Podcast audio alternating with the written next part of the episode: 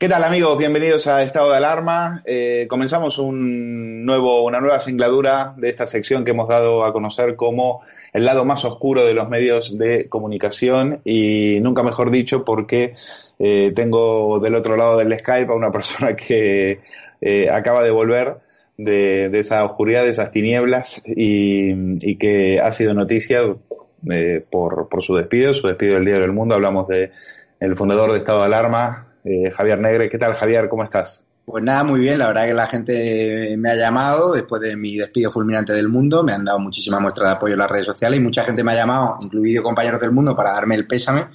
Y yo la verdad que estoy feliz, feliz de, iniciar esta nueva etapa al margen del mundo. Este canal de YouTube, Estado de Alarma, que hoy, de hecho, nos mandaban ya la plaquita conmemorativa, donde ya... Lo vi en Twitter, enhorabuena. Más de 100.000 personas eh, son suscriptores. No, o sea, nos daba la placa por superar la barrera de los 100.000, nos viene ahora otra placa de los 200.000, pues ya tenemos, con tu ayuda también y de periodista digital, Alfonso Rojo, cerca de 260.000 suscriptores. Y claro, para mí es un motivo de orgullo poderme dedicarme profesionalmente ya a mi proyecto y que montamos entre unos pocos, entre los cuales estás tú, sin ninguna pretensión. Acuérdate cómo eran los comienzos, que no pensábamos que iba a pasar esto, al menos a corto plazo. Y fíjate que ahora el mundo pues me ha hecho el favor de mi vida de despedirme fulminantemente y ahora serán los tribunales los que determinen si el despido es nulo o no. Bueno, quería, te agradezco primero que hayas accedido a hablar con nosotros en esta sección. Eh, ayer la, la, noticia, como era de esperarse, fue, fue lo más leído en Periodista Digital y se hizo viral muy rápidamente. Había mucha indignación, hay que decirlo, muchos internautas indignados, incluso hasta hemos visto gente eh, que se daba de baja de las suscripciones del mundo porque entendían que había habido, había sido un ataque a la libertad de expresión, ahora vamos a hablar eh, de eso, pero sobre todo eh, sé que hay, hay cosas que han quedado en el tintero y preguntarte, bueno, ya me has dicho que tu estado de ánimo es, eh, es, el mejor, estás con muchas ganas porque te vas a dedicar de lleno a, a esto que, que, te apasiona, que es estado de alarma y que es un proyecto de éxito. Eh, pero me gustaría saber por qué hay cosas que no hemos contado todavía sobre el despido. Y han pasado cosas eh, donde eh, también, y hasta ahí eh, tú nos dirás que nos puedes contar sobre todo cómo fueron esos tus últimos minutos en la empresa en la cual estuviste, a la que le dedicaste más de 10 años.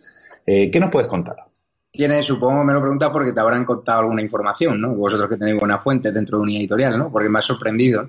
Bueno, eh, tú no has querido hacer declaraciones, pero sí es verdad que eh, sabemos, por ejemplo, que eh, en la última, en, en, ese encuentro hubo, por ejemplo, momentos eh, muy tensos, que lo, esto lo vieron, estos fueron testigos algunas personas que estuvieron ahí en, en, en las negociaciones, momentos muy tensos con, con, tu abogado, incluso hasta tuvieron que llamar a seguridad, eh, a los gritos en la planta noble, en la segunda de unidad editorial, ahí eh, al lado del despacho de del presidente, de Antonio Fernández Galeano.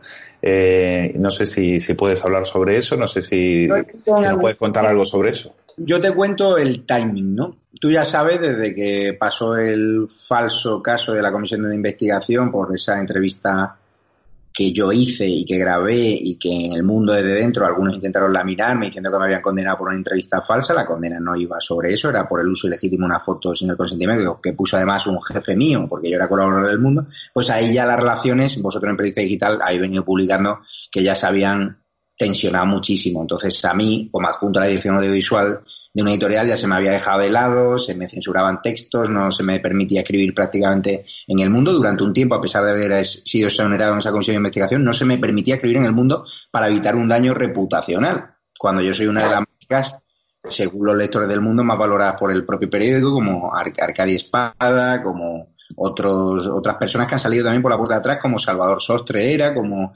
Sánchez Dragó, como Miguel Ángel Belloso, es decir, y todos hemos sido víctimas, bajo mi punto de vista, de una campaña interna de la, radical del mundo, controlada por Lucía Méndez y compañía, para que poco a poco se nos llevase a una situación residual, ¿no? Los que van a la sexta sí pueden hacer lo que les da la gana, pero los que apoyamos proyectos constitucionalistas como esta alarma, no. No sé si recuerdas que yo abrimos esta alarma el canal de YouTube sin ningún tipo de pretensión, yo lo comuniqué a mi jefe en el mundo, no puso ningún problema, Miguel Toral, estuvimos hablando con tranquilidad, él me daba consejos, yo le daba consejos, yo le daba vídeos gratis a una editorial del Merlos Place y tal cual, y todo era normal, no me pusieron ni una sola pega, interactuaban con el canal, a veces me llamaron, oye, esa foto no la puedes utilizar de los féretros del Palacio de Hielo, sin problema.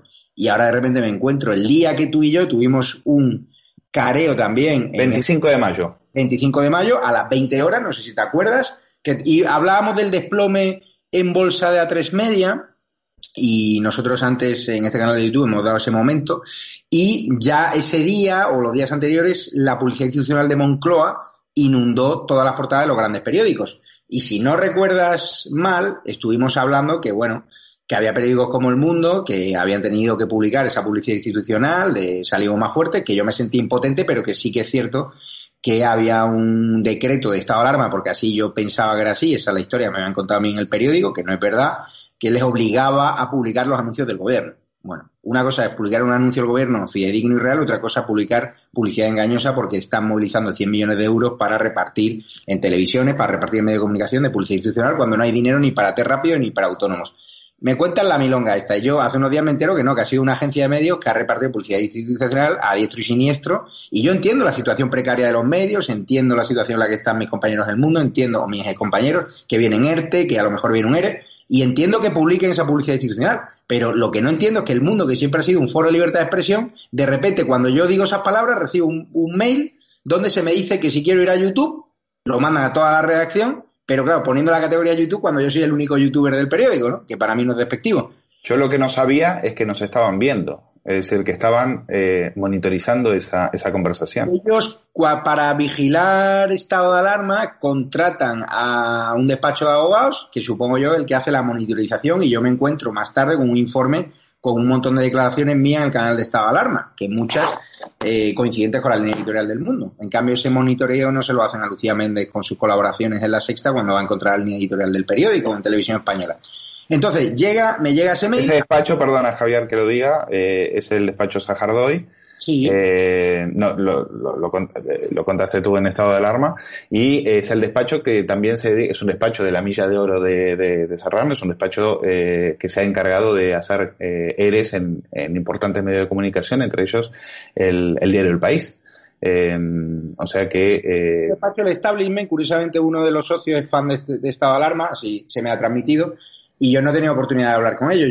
Yo no, ahora cuando cuente cómo se gestionó el despido, yo no sé si ha sido por orden de Sagardoy, pero me extraña que la forma en la que se ha producido haya sido por orden de un despacho laboral que tiene que guardar No, la orden, la orden no la dan ellos, la orden la da, en todo caso la da unidad editorial. Pero después de eso, entonces nos monitorizan y te llega, y te llegan a ti, o sea, perfectamente te dicen, es que tú has dicho esto, esto y esto y esto. Yo hablo el yo, yo o sea, eh, envío un mail, hablo con mi abogado y digo, oye, solicito mi autorización para ir al canal de YouTube Estado de Alarma o, a mis medios convencionales, los que estoy en ya mediodía y tal igual. Consideramos que YouTube es una red social, como es Twitter, como es otras plataformas, y si a mí me estáis limitando mi derecho a la libertad de expresión, se lo tendréis que limitar a todos los compañeros, por igual. ¿Qué vamos a cerrar? ¿El Twitter de todo el mundo? O sea, un canal de YouTube con cero euros de inversión inicial, con cuatro voluntarios, ¿lo vais a considerar que yo no puedo ir. ¿Por qué? A un, defensa, a un proyecto en defensa de la unidad de España, en defensa de la víctima del coronavirus o en contra del gobierno del bulo, que son, en teoría, ejes comunes de la línea editorial del mundo y de estado alarma. En ningún momento se me dijo del mundo, es que estás haciendo competencia desleal, pero si estabais beneficiando de mis vídeos, si me los pedíais, si consentíais y tolerabais esa situación, total. Mando el mail y no obtengo respuestas. Total, que a los, a los varios días hablo con mi abogado, le digo, mira, yo ya estoy harto, no me están dando trabajo en el mundo, me han censurado un vídeo de Iván Espinosa de los Monteros que ha hago una entrevista a Iván, Iván me llama por la noche y me dice, oye, ¿por qué te han sacado del plano, de la imagen? Digo, ni idea, una más. Como cuando me censuraban entrevistas a Santiago Abascal, que aparecían y desaparecían de la web de repente, porque se había enfadado Lucía Méndez y había abierto un chat en Política Nacional montando un Cristo porque yo decía que yo era un machista y tal igual. Y yo me quejaba a Galeano y luego se restituía esa información, pero obviando las declaraciones de Santiago Abascal y mi entrevista que le dices. Brutal, de esas tengo unas cuantas. Total, que mi abogado me dice, vale, planteamos oficialmente la extinción del contrato laboral por incumplimiento de la otra parte, unidad editorial, en este caso de la empresa que me contrata a mí, que es Ediservicio, porque hay un montón de empresas dentro del paraguas de unidad editorial y a mí me han ido moviendo de empresa en empresa en función de sus intereses. Pues ahí es cuando yo eh, le digo, vale, plantea la extinción laboral, me da la papeleta, la demanda de conciliación, para que se abra un juicio y para que un juzgado pueda reconocer o no si, eh, si tienen que extinguir mi relación laboral y me indemnizarme por daños morales, por una situación de persecución por motivo ideológico porque ellos consideran que soy próximo a Vox y otros motivos, por envidia, por celos profesionales y por esa campaña de difamación que se inició en el mundo con ese tercer grado, publicando inicialmente comunicados que decían que yo era un periodista falto de ética, a pesar de que había un responsable de la Complutense, experto en ética, que hizo un informe contradictorio y diciendo que yo actué perfectamente en Cuenca, bueno, y que lo puedo sacar cuando queráis.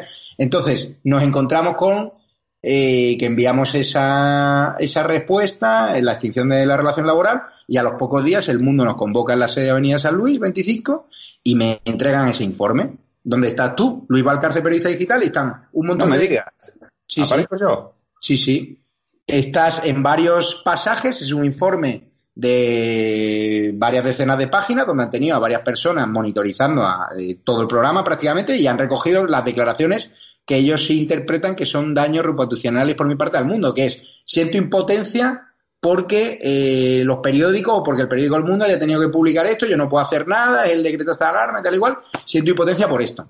Y ya está. O sí, pero obvian, por ejemplo, las declaraciones que yo he mantenido, por ejemplo, con Isabel San Sebastián, estaba alarma diciendo que el mundo y ABC van a mantener su línea editorial con independencia de, de, poner esa publicidad institucional del gobierno, que para mí es una vergüenza, que están obligados. Luego me entero que no es así, que hay una agencia de medios que estaba pagando un pastizal y que no había una presión, un burofax de Moncloa lo publica o te denuncia. Claro. Bueno, no la veo, que es muy diferente la película, porque así algunos del mundo dijeron, no, dijeron, eh. a mí me contaron la historia algún subdirector. Es que ¿no? yo creo que alguien del mundo tuiteó ese artículo. Joaquín Manso, uno de los responsables de la dirección del Puso mundo. una captura eh, Sí. ese día para decir, oiga, que no somos nosotros, que nos obliga. No es real. Vamos, yo la información que tengo de otros medios corroborada es que hubo una agencia de medios que ha ido repartiendo la manguera y ya está. Nosotros en estado de alarma no queremos la publicidad institucional del gobierno del bullying. Incluso cuando hemos golpeado a algún ministro, algún intermediario nos ha ofrecido publicidad institucional del gobierno, si se podía arreglar de alguna forma y lo hemos rechazado. Otros medios constitucionalistas sí que han levantado el pie contra ese ministro y nosotros no lo vamos a hacer. Ya os contaré qué ministro se trata.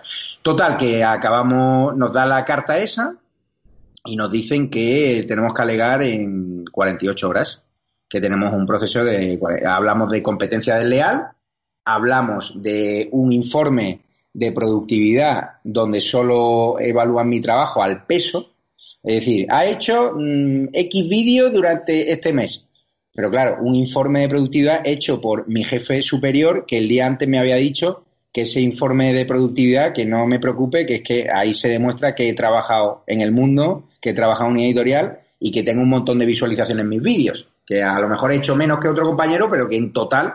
Y claro, ¿cómo me van a acusar a mí de baja productividad cuando me han dejado de lado, cuando no me encargan tareas? Cuando yo todos los días le he escrito a mi jefe, ¿quieres algo? ¿Quieres algo? Pues la mayoría de los días no me ha dicho nada, ni siquiera me ha contestado. Y bueno, obviamente se me trataba de apartar, ¿no? Una situación. ¿Pero que- qué esperaban, Javier? ¿Que, que tú te cansaras y te fueras directamente? Sí, yo creo que querían dejarme morir y la indiferencia y, y el tema y dejarme en una situación residual. Querían que no molestase. Ellos yo creo que querían que siguiese cobrando el mundo, que no me fuese de esta forma, pero ellos, cuando yo cruzo esa línea roja de criticar la publicidad institucional del gobierno, supongo que entra el nerviosismo en la segunda planta de Avenida San Luis y dice, ojo que nos cortan el grifo de la publicidad institucional. Porque ya, si pienso en llamadas de Moncloa de mi amigo Iván Redondo para pedir mi cabeza, pues ya mm, hay una sombra de sospecha que hay ahí. Si pienso a lo mejor de presiones de A3 Media, que yo creo que no, pero a mí de A3 Media, cuando tú y yo tuvimos la conversación, me llamaron. Me llamaron diciendo que por qué yo atacaba al grupo, que siempre se habían portado muy bien conmigo, tal igual.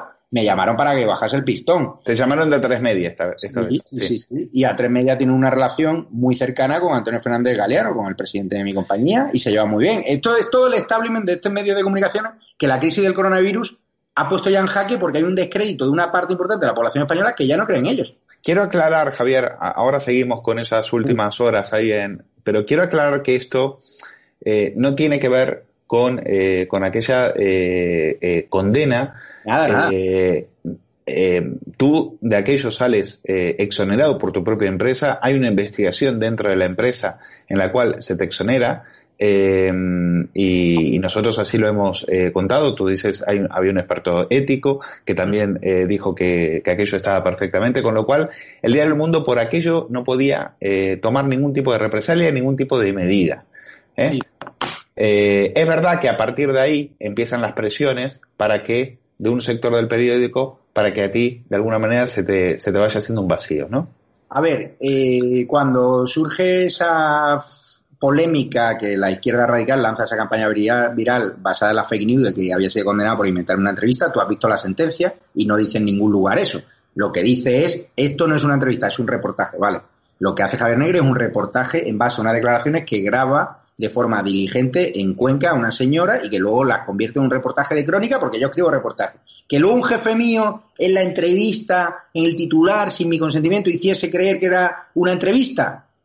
Vale, pero yo como firmaba ese artículo, pues me comí yo el marrón. Como se utilizó una foto de una señora que en aquel momento no se podían traer fotos de Facebook, según la justicia, no, en aquel momento se podía, pero la jurisprudencia posterior, cuando llegó el juicio, establecía que ya no se podía. Entonces, con carácter posterior, se condena por eso. Como yo era que firmaba el artículo, pero solo había sido responsable de la firma para abajo, como en muchos casos, y mi periódico me dijo, no te preocupes que esto queda en nada. Pues nos condenan en primera instancia. El abogado de un editorial me promete que van a recurrir, la, son una abogada y un abogado, y la abogada me escribe, no te preocupes que recurrimos.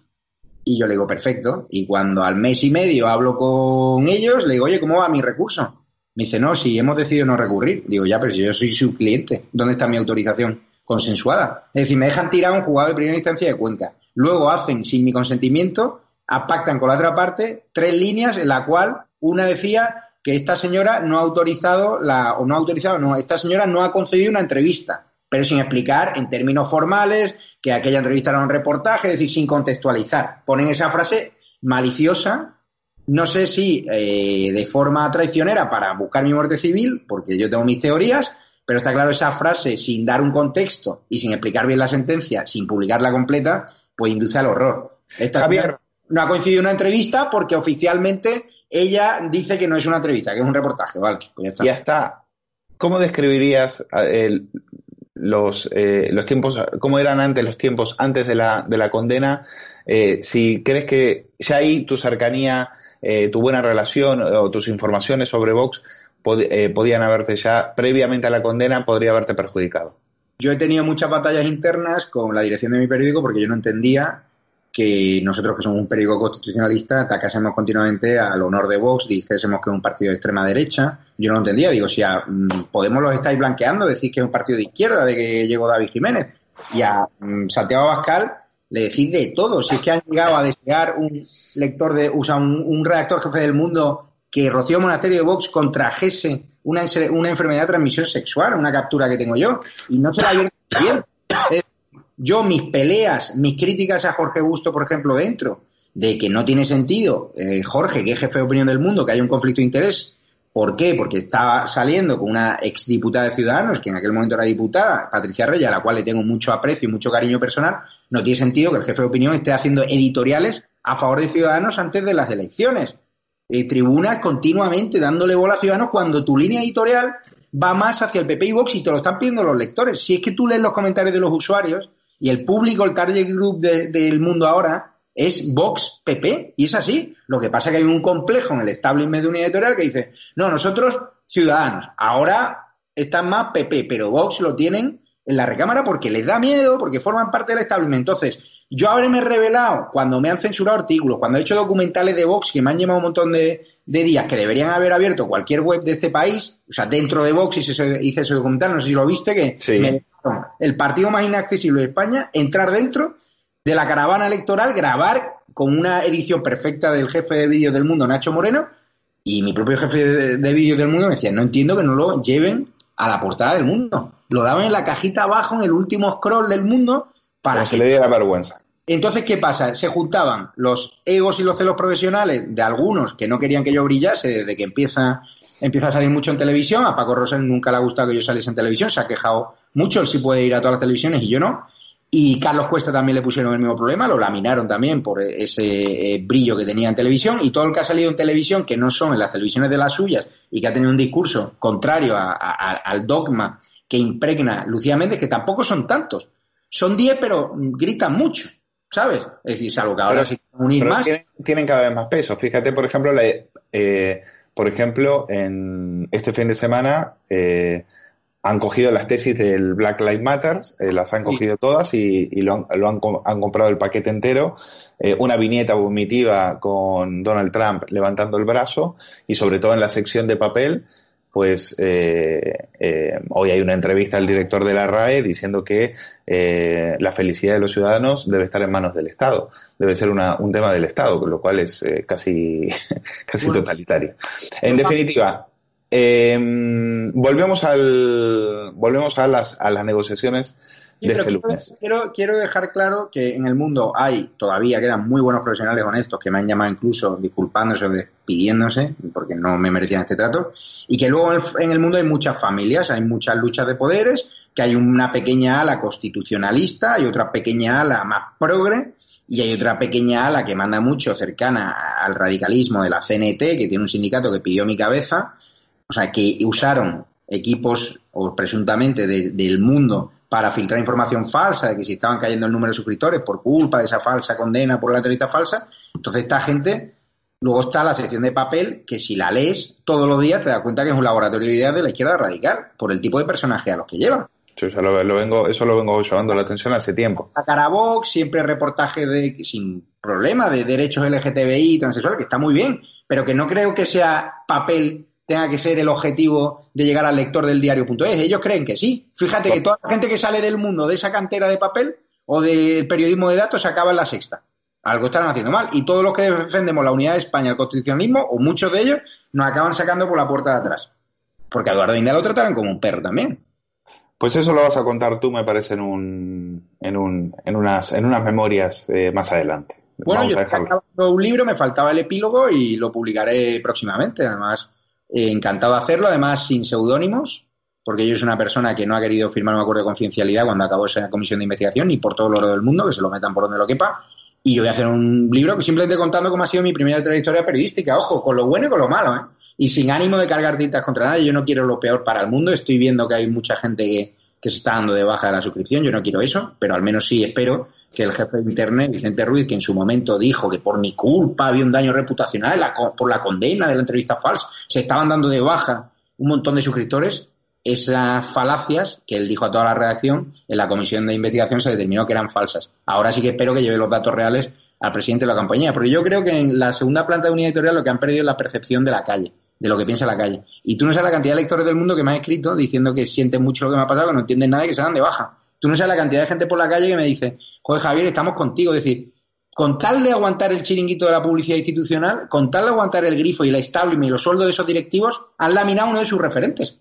Como yo, yo lo que eso es lo que a mí más me cuesta entender. Es decir, para ellos eso fue una línea roja que tú traspasaste. Es decir, no se puede cuestionar la publicidad institucional porque eso va en contra de nuestros intereses.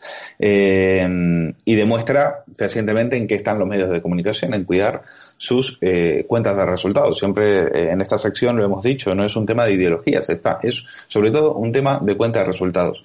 Y han atacado a un periodista y no a un, no un chico que acaba de llegar, a un periodista con más de 10 años en esa casa. Vosotros vivisteis cuando a mí me exoneran de la comisión de investigación, que a mí me lo comunican y yo voy a Ana Rosa y cuando voy a hacer mis primeras declaraciones yo me encuentro con que vosotros os adelantáis y lo contáis. Y a mí me han contado que vosotros recibisteis presiones muy fuertes de unidad editorial para publicar un comunicado tergiversado y falso donde eh, podía, donde trataba de desacreditar ese titular que vosotros además teníais la documentación donde se soportaba que la comisión de investigación se había declarado a mi favor. ¿Cómo fueron esos días? Porque bueno, pues eh, con yo lo yo por eso no quiero tampoco meter mucho el dedo en la llaga. Ya lo hiciste tú criticando eh, la publicidad institucional y, así y, así te ha ido. Yo creo que, pero pero yo hablo de yo fui, yo, fui yo fui testigo de cómo de cómo la empresa te deja de lado, ¿no? Es decir, que es lo que a mí más me ha sorprendido en todo este caso. Es decir, eh, eso no deja de ser, tú no dejas de ser un trabajador de esa casa y yo no entiendo cómo esa empresa te echa a los leones. Porque en, este momento, en ese momento nosotros teníamos una información en la cual decíamos que eh, Javier Negre había sido exonerado por una comisión de un despacho que era eh, el despacho Groseta, que era el que había hecho esa investigación interna. Javier Negre exonerado de esa, de esa comisión interna. Y me llaman para decirme, ese es el titular que publicamos, y me llaman para decirme eh, que era mentira, que no era así, que, el, que Javier estaba todavía siendo investigado. Entonces yo le digo, pues muy bien, envíame, eh, envíame, la, envíame lo que tienes porque yo te puedo asegurar que eso es falso, le digo a, a, la, chica de comunicación. Que no tiene nada que ver, si el, que era su superior el que, el que la mandaba a hacer esa llamada. Sí, Aurelio Fernández, Aurelio Fernández. Entonces, eh, yo tenía constancia de que, de que eso, eh, de que era el mismo Aurelio el que había, el que tenía la información correcta y, me estaba engañando. Me quería decir, no, no, es que sigue siendo investigado. Y le digo, no es verdad. Si fue el mismo el que me la transmitió a mí. No es verdad. Y tú, no es verdad. Dio el papel. Esta chica le decía, habla con tu superior, porque tu superior lo sabe. Entonces, eh, fue, eh, fue, un momento un poco, un poco tenso, pero es que a mí me, me, me dejó anonadado que, eh, que, que, la empresa tuviera esa, esa malicia y mintiese y no aceptase que, eh, que tú finalmente eh, habías quedado fuera de, toda esa historia. Y, ahí me di cuenta que lo que, lo, bueno, lo que, lo que está, lo que en ese momento estabas viviendo, porque eh, por lo menos, mira, eh, lleguemos a un acuerdo, vamos a ver cómo resolvemos esto, pero venderte, venderte, dejarte vendido y mentir eh, de cara a otros medios para salvar el trasero, a mí eso me pareció. La comisión de investigación con la presión interna que había de la radical se abrió para justificar un despido, pero cuando yo me armé hasta los dientes y me gasté un dineral en abogados y asesoramiento y puse la grabación, pues se acreditó que la empresa me tenía que exonerar. Cuando a mí me entregan la carta de que había quedado limpio y que podía seguir trabajando en el mundo y donde quisiese, eh, dentro del grupo, pues me veo que estoy cerca de un mes sin poder publicar en el mundo, que me tenían todavía en la nevera y castigado, a pesar de que tenía la carta de que podía seguir publicando. y, a, nosotros nos amenazan y nos dicen, si no, si no publicáis la rectificación, nos vamos a ver en el banquillo. Yo le digo, vale, pues muy bien.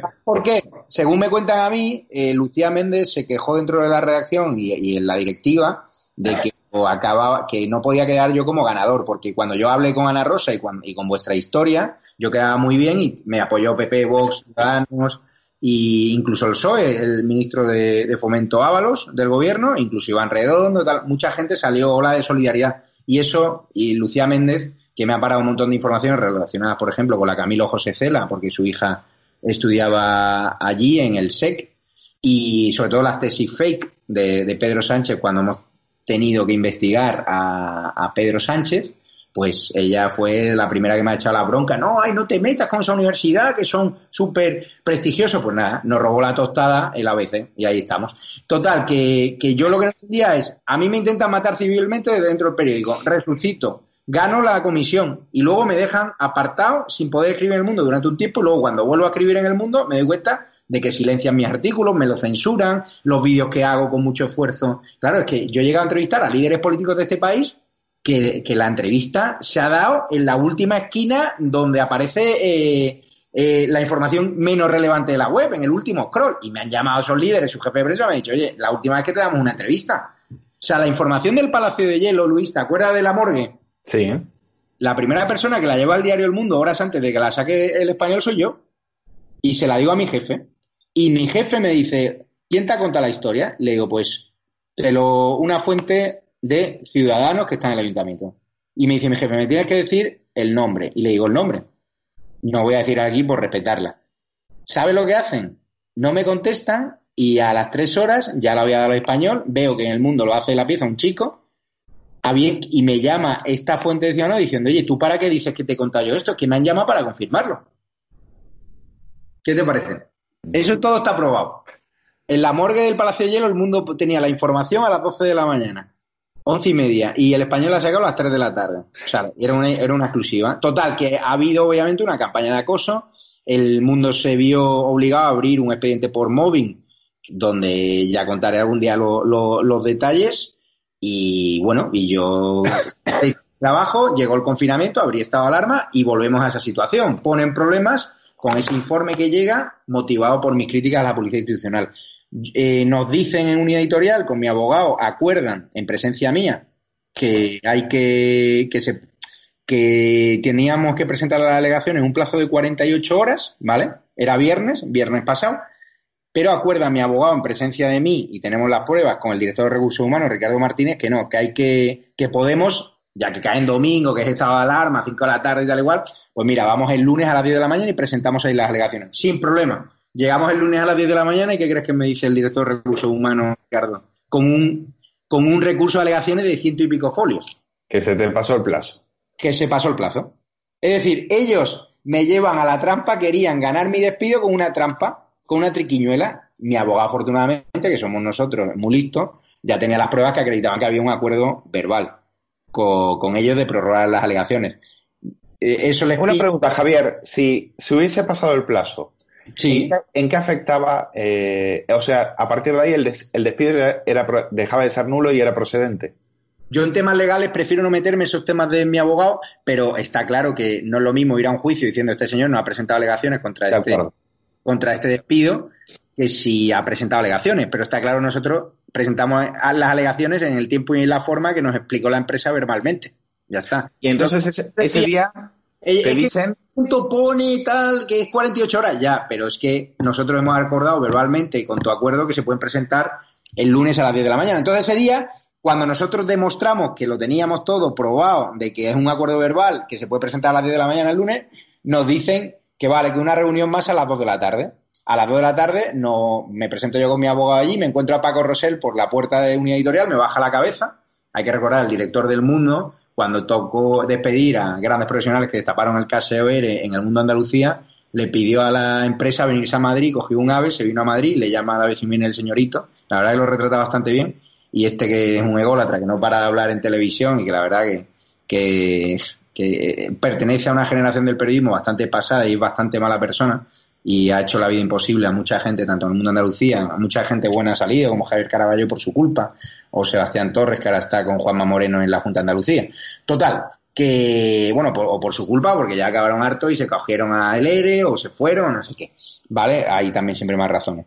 Este Paco Rosell me baja la cabeza, digo, al menos dígnate, ¿no? Pedirme tú. Nada, subo al despacho con mi abogado, llegamos ahí, nos dice el director de recursos humanos, a pesar de que habéis eh, hemos leído las alegaciones y tal igual, la unidad editorial ha decidido despediros y nos pone un párrafo y todo el informe de estado de alarma, de competencia desleal, de, de la historia está de baja productividad. Digo, pero ¿cómo vas a poner baja productividad cuando el tío que ha hecho el informe sin saber que era un informe de baja productividad simplemente le habéis pedido? Oye, cuéntame los vídeos que ha hecho Negre. Ya, pero es que Negre es adjunto a la dirección audiovisual de una editorial y ha podido traer pasta que la ha traído. Yo llevo a una editorial más de un kilo, un millón de euros en gestiones comerciales y no me han dado ni un euro. He cerrado acuerdos institucionales muy importantes, como en Marbella, que se hizo un evento de marca de 300.000 euros, contratos comerciales con empresas importantes y tal igual. Y gestiones institucionales de que me decía a lo mejor Galeano, oye, tráeme a no sé qué ministro, tal igual. Y yo lo conseguía, o gente del PP, sin problema. Y nunca se me ha pagado. A mí siempre se me ha pagado por mi trabajo. Cierto que me pagaban bastante bien y siempre yo tengo cartas de, del mundo de valoramos mucho tu trayectoria, eres un ejemplo a seguir. Y curiosamente lo de la condena lo, lo trastoca todo porque les entra el miedo y, además que son cuatro gatos. Es que a mí me viene Méndez, siendo yo el presidente de una compañía, digo, ¿qué me estás contando? Sea, a mí mi referente para ganar lectores es gente como Negre. Necesito más gente como él que se va al País Vasco, que se va a Cataluña a ser amenazado, a jugársela y no escribe artículos de opinión que ya no lee nadie, ¿sabes? Y crónica de esta que son un rollo. según fuentes cercanas, según fuentes próximas, hay notas curiosas en el mundo como que siempre decían que yo los artículos que, que escribía sobre Iván Redondo eran mentiras Digo, ¿cómo va a ser mentira si ha sido mi profesor del máster, mi director de trabajo fin de máster, si es amigo personal, ¿cómo va a ser mentira? Y luego todo lo que decía yo, que Iván Redondo que era el que estaba detrás de la moción de censura de Sánchez, luego se confirmaban con los hechos. Todas las informaciones que yo he dado sobre Iván se han confirmado a los, próximos días, pero siempre desde dentro en el periódico se me ha tratado de vender desde esta ala radical que me inventaba las historias, que había muchas informaciones, que me había inventado una entrevista con una información sobre el marido de Cospedal y sobre Cospedal según fuente próxima, digo, pues si son amigos míos. O sea, si tengo una buena relación, ¿cómo me la voy a inventar? Y las confirmaban ellos mismos. O sea, la comisión de investigación que evaluó mucha trayectoria de mi carrera periodística, no mucha, sino algunos artículos que la otra parte, la radical, decían que eran mentiras, fue un rapapolvo tras rapapolvo que le gané a todos. Total, que llega el lunes, el día este, subimos al despacho y nos da el informe ese, digo, ¿en esto os vais a basar para un despido? En competencia desleal, un transatlántico como el mundo comunidad editorial con 1.200 trabajadores con presupuestos millonarios y que sabía de la existencia, la toleraba de, Estado de y que, y que reflejáis ese informe que yo con mis declaraciones he atacado a unidad editorial porque he dicho que, claro, que cobraba publicidad institucional. ¿Estamos locos o qué? Eso es, eso es competencia desleal, eso es cortarle la cabeza a un tío porque critica la publicidad institucional del gobierno, cortarle la cabeza con un informe de que Negre hace siete vídeos o 18 o 25, cuando el día antes mi propio jefe me dice telefónicamente y lo puedo probar que, que no me preocupe, que ese informe no va a ningún lado porque no pueden argumentar baja productividad con eso. ¿Qué te parece? Ni el propio tío que hace un informe del conteo de los vídeos, donde no refleja las visualizaciones que tienen mis vídeos en total, que soy en base, yo prefiero tener a un tío, Luis, no sé vosotros en periodista digital, tenéis, ¿tú qué prefieres? ¿Un tío que te saque 5 exclusivas o un tío que te haga 25 mierdas? Una exclusiva es lo mejor, es, es, lo, que, marca nuestra profesión. Ocho vídeos que suman más visualizaciones que el tío que hace de 50, pues yo prefiero el tío que con poco trabajo me hace más visualizaciones, porque esto es o sea, resultadista, ¿no? Total, que llegamos al despacho, tal, nos da la carta y entran dos personas de recursos humanos, que no las voy a identificar aquí, pero que tenemos ya perfectamente identificadas, como testigos, porque cuando te comunica un despido tiene que haber dos testigos, pero que se tienen que identificar. Y entonces nos dice el Ricardo este, que, que, yo a mí siempre eh, nunca me había dado buena espina, pero me lo demostró las malas artes del lunes, que es un esbirro de, de Galeano, que es al final culpable de todo esto y quien ha decidido todo esto. Pero bueno, bajo mi punto de vista, los italianos habrán tenido algo que ver, lo de la pasta, porque yo durante meses traté de negociar, traté, bueno, de, hablar, llegar a un entendimiento, oye, mi situación esta, me estáis puteando, ¿cómo lo podemos hacer, no? Y no hubo, no hubo forma. Total, que mi abogado exige que le digan quiénes son esas dos personas de cara al juicio. Y el de recursos humanos se niega. Se niega, se niega, se niega, se niega, se niega. Nos teníamos ahí 25 minutos y podemos probarlo. Y al final, eh, el director de recursos humanos, yo digo que me voy, que no voy a perder más el tiempo, que tengo que hacer estado de alarma. Y dice el abogado, mi abogado, que no se va porque además es que legalmente tienen que estar identificados esos testigos. Y nada, yo me le digo, venga, vámonos y tal igual, y, y el otro a, voces en la segunda planta, con la puerta de Galeano abierta ahí al fondo, que no sé si estaba o no, diciendo que, que llame al jefe de seguridad para echar a, al abogado de Negre y tal y cual, no sé qué, y, y que acompañe a Negre a recoger sus cosas. Sin problema, llegué a mi sitio, recogí mis cosas, di la gracia a algunos compañeros que me, que me encontré, porque guardo grandes amigos y no le deseo el mal a nadie, ni, ni al diario El Mundo, por supuesto y nada, y, no, y nos echan de allí como a perros. Y claro, a las horas, conscientes unidad editorial, o al menos eso creo yo, le mandan un email el Ricardo Martínez a mi abogado diciendo que no habían aceptado las alegaciones. Cuando en la declaración anterior no habló de que no habían aceptado las alegaciones. Habían dicho que estaban fuera de plazo.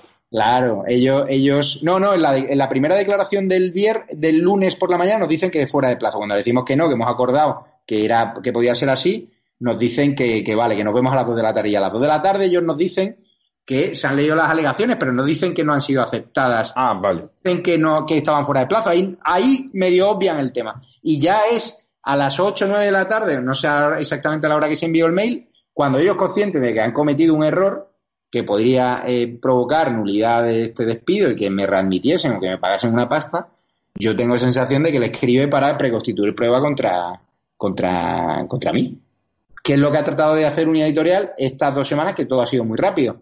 Conclusión, ¿en qué situación está? Eh, eh, entonces, ¿esto en qué situación está? Eh, ¿tú, has sido, ¿Tú has sido indemnizado? No. ¿Tú, has, ¿tú te vas ahora?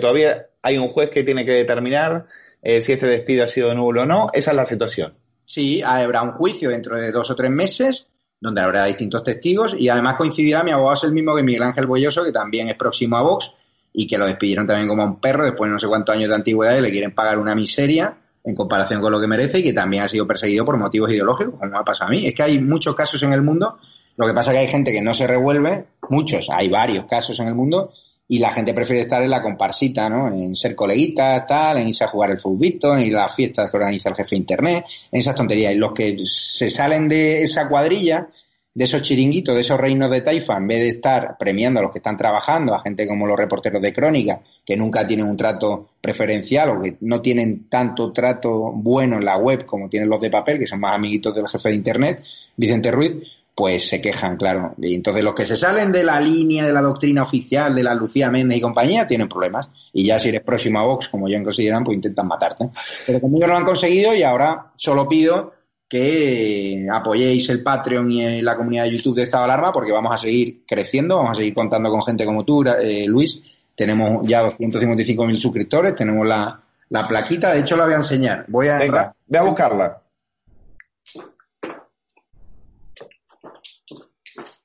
Aquí está la plaquita, aquí dice presente estado de alarma por pasar 100.000 suscriptores. Ahora no, y nos ha venido una carta de la CEO de YouTube, que es nuestra nueva jefa, así que es parte de tu trabajo también. Enhorabuena. Es todo, es todo una señal, ¿eh? sabiendo que después de, del día de, de ayer, donde eh, conocimos lo de tu despido, es como que YouTube te dice, tranquilo Sí. chaval, que, Tiene sitio. que aquí tienes un, aquí tienes un hueco. Javier, vamos a dejarlo aquí si te parece. Sí, habrá una segunda, una tercera, una cuarta parte. y desearte muchísima suerte y que, bueno, que ya sabes que eh, Estado de Alarma eh, tiene que seguir y tiene que seguir dando la, la, la batalla, eh, sea contra sea, sea contra quien sea, ¿de acuerdo? Muchísimas gracias, Luis, y un saludo a los espectadores de tu sección, el lado más oscuro de los medios de comunicación. Y quiero dejar claro que sigue habiendo profesionales honestos en el mundo y compañeros los que les tengo mucha estima. Han sido pocos los que me han apoyado públicamente porque hay mucho miedo a esa doctrina del silencio que impone la Lucía Méndez y la checa del mundo, pero todo mi apoyo a ellos y los que se están dando de baja de su suscripción, ahí no tengo culpa, pero quien toma la decisión de echarme como un perro tenía que saber que podía haber consecuencias, pero yo no voy a colaborar en ningún tipo de boicot. Y solo digo que los que se están ganando, gastando el dinero en suscripciones, pues que piensen de en qué lado están algunos, porque claro, mi despido lo celebró ayer Antonio Maestre, la, que, la izquierda radical, el independentismo, con lo tanto el mundo, unidad editorial y la izquierda radical, Podemos, hoy compartieron el objetivo de matarme. Eh, Dentro del mundo ya lo han conseguido, con lo cual ellos están en ese bando y nosotros estamos en el bando de la libertad de expresión, que es lo más importante, la libertad de prensa, que corre peligro ahora. Ahí nos van a, ahí nos van a encontrar. Un La- fuerte abrazo. que le dieron caña a Ana Rosa Quintana ayer, qué curioso que le han dado caña a Iker Jiménez, a Sánchez Dragó, a todos los que han alzado la voz en esta crisis del coronavirus han salido escaldados. Pero bueno, yo muchísimas gracias por el apoyo y apoyen también el Patreon de, de, esta, de, de Periodista Digital a los amigos de Alfonso Rojo y Luis Valcárcel. Muchísimas mucho. gracias. Un abrazo, Javier. ¿Quieres formar parte del club de miembros de estado de alarma? Sea un suscriptor premium y apuesta por un contenido libre que defiende a España. Te damos varias opciones. Echa un vistazo a las distintas categorías y dependiendo de la aportación que desees hacer, elige una. Con eso aportarás a que sigamos pudiendo crear este contenido. De parte de todo el equipo de estado de alarma, gracias por tu apoyo.